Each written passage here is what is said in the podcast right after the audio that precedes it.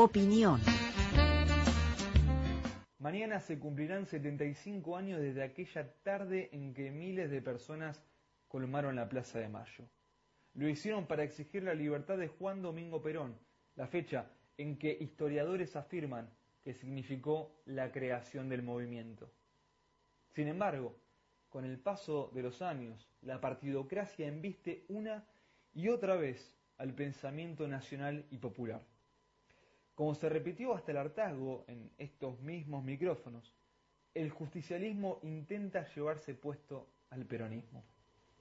Hace 75 años y un día, los trabajadores se organizaban para movilizarse el jueves 18 de octubre porque el coronel que les acercó mejoras desde la cartera de previsión social estaba detenido y eso resultaba inaceptable. Cuenta la historia que, enterados de este hecho, las patronales pensaron dar el día libre aquel 18. De esa manera, los trabajadores no se iban a poder movilizar. ¿Quién iba a convocar a esa plaza oligarca? Ni en las peores pesadillas de los pro-colonialistas estaba que un aluvión zoológico llenara la distinguida plaza de unos pocos.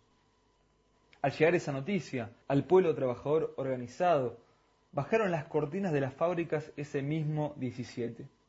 No esperaron 24 horas. Iban por las calles gritando que se dirigían a la plaza.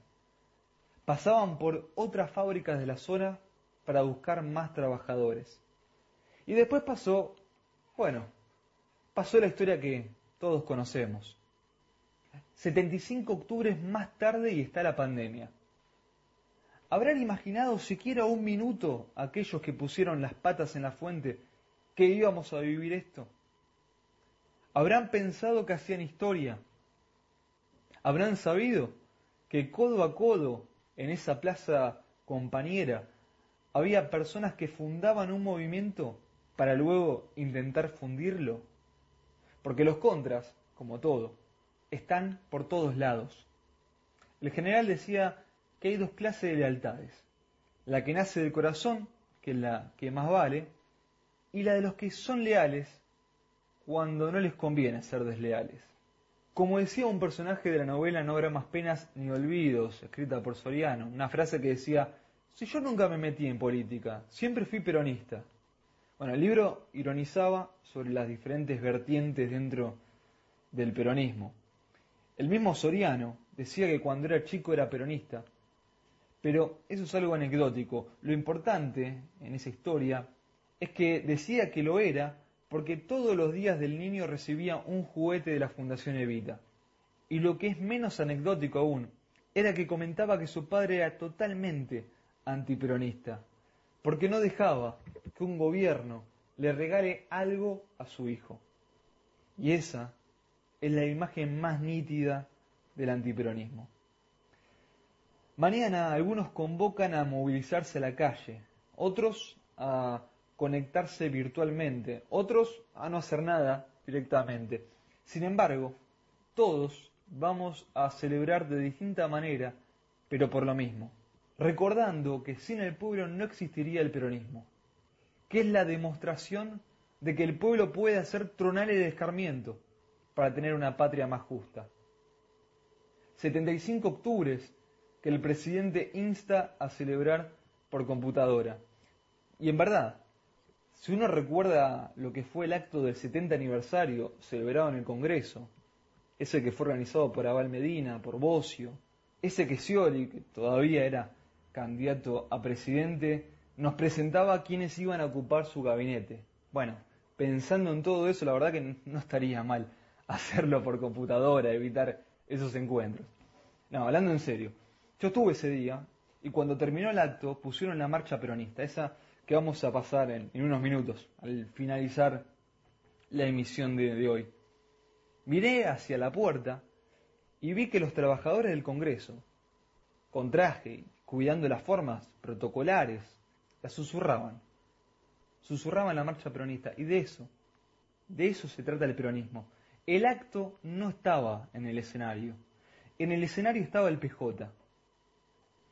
Y ahora, desde un púlpito virtual, piensan proponer que Alberto Fernández sea el presidente del Partido Justicialista. Nuevamente, la fiesta no va a pasar por ahí, porque los días más felices no son justicialistas.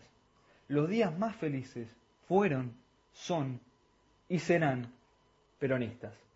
Y de eso, de eso se trata. Soy peronista leal y orgulloso lo declaro por un motivo muy claro que lo voy a hacer verbal. Porque he visto al general luchar a brazo partido junto a su pueblo caído que levantó con honor, oh querido. El 17 de octubre del año 45, Perón mostró con ahínco serle leal y sincero Perón, que al truce extranjero que con manos argentinos desviaron el camino de nuestra hermosa nación, en memorable lección derrotaba a los cretinos.